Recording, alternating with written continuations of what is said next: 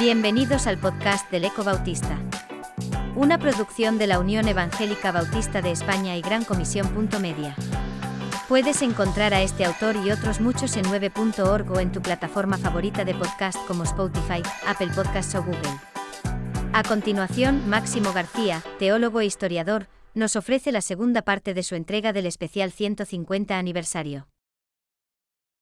Tal y como veíamos en nuestra entrega anterior, la presencia de William y Knapp en España fue breve pero intensa, centrada, fundamentalmente, en Madrid y Alicante, ya que en los otros lugares donde pretendió abrir obra, el esfuerzo no dio el resultado apetecido.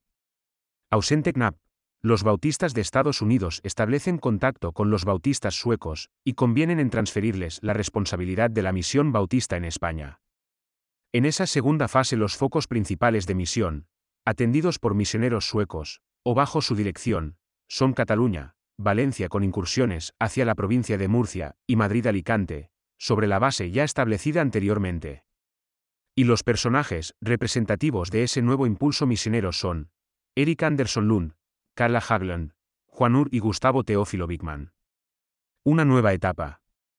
A la intolerancia y falta de libertad de la época, se une el desprestigio social que, desde las instancias oficiales, tanto civiles como religiosas, se proyecta de los protestantes. Los tres núcleos principales en los que se desarrolla la obra bautista en Cataluña son Figueres, Barcelona y Sabadell por ese mismo orden. A partir de la obra bautista iniciada en estas tres ciudades, se produce la expansión por diferentes lugares de Cataluña. Después de su paso por Galicia, donde Eric Lund forma pareja con Francisco de Paula Previ, y ambos viajan a Cataluña en la primavera de 1878, vinculándose con los pequeños núcleos de creyentes que ya había tanto en Figueres como en Barcelona, y la zona del Llobregat. El primer lugar de cultos que Lund promueve es en Figueres, en la calle de la Muralla, y el primer fruto de su predicación es Ginés Audibert Bruguera, de Startit, en 1882. Tres años antes de la llegada de Lund a Cataluña, en el año 1875, había llegado a Barcelona Ricardo Cifré, formando equipo con Francisco Rodríguez, quien posteriormente sería el redactor del Evangelista, fundado por Lund. Organizan una iglesia en Hospitalet de Llobregat y otra en Cornellà de Llobregat.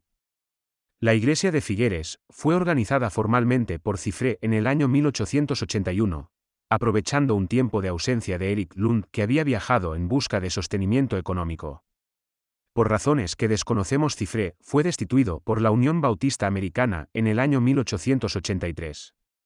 La tarea llevada a cabo en Cataluña es variada y extensa, especialmente por el territorio del Emporda. Lund se rodea de un eficaz equipo de evangelistas que va seleccionando y adiestrando para tal fin. Gabriel Anglada, Manuel Marín y otros creyentes españoles seguirán la ingente obra llevada a cabo de Eric Lund.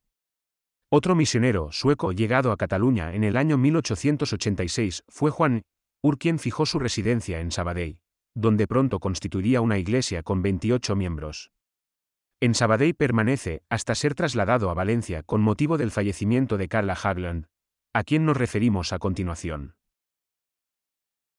Desde Sabadell el testimonio de la Iglesia Bautista se extiende a otras poblaciones cercanas como Caldes de Montbui y Santa Perpetua de Mogoda.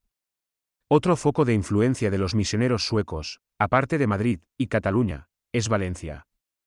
Carl, Carlos, Augusto Hagland, llega a Valencia en abril de 1885, procedente de Barcelona, a donde había llegado en el año 1882 y, según su propio testimonio, comienza a celebrar cultos en español en febrero de 1886 en conexión con José Torregrosa, cuya apasionante historia no podemos entretenernos aquí en referir, por lo que nos remitimos a nuestro libro Historia de los Bautistas en España, para quienes deseen ampliar información.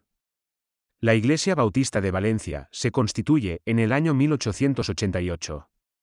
A Hagland se le uniría otro misionero sueco, Nils J. Bengtsson y su esposa para reformar la obra bautista en Valencia.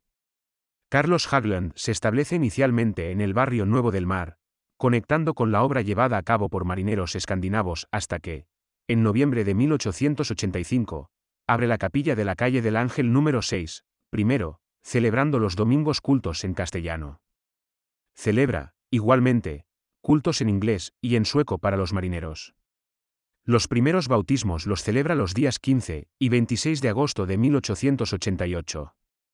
La capilla sufre varios traslados, instalándose finalmente en la calle La Palma, número 5, donde permanece durante cerca de 50 años. Aparte de los misioneros suecos, el español más relevante de esa etapa es Vicente Mateo, que introduce la predicación en valenciano y desarrolla una gran labor como evangelista y pedagogo. La labor evangelizadora se extiende por la provincia de Valencia hasta llegar a la región murciana, estableciendo testimonio en diferentes poblaciones de la zona.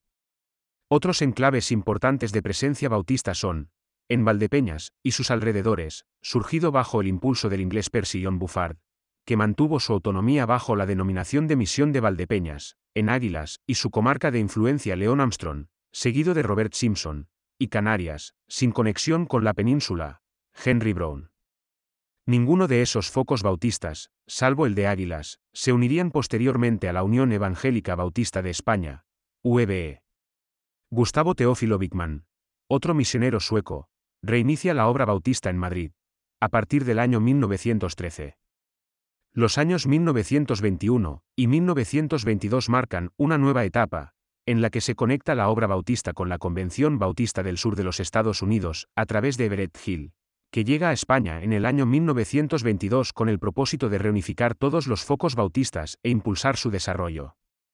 Se da forma a la Unión Evangélica Bautista Española, y se celebran, en 1928 y 1929, las primeras asambleas constituyentes.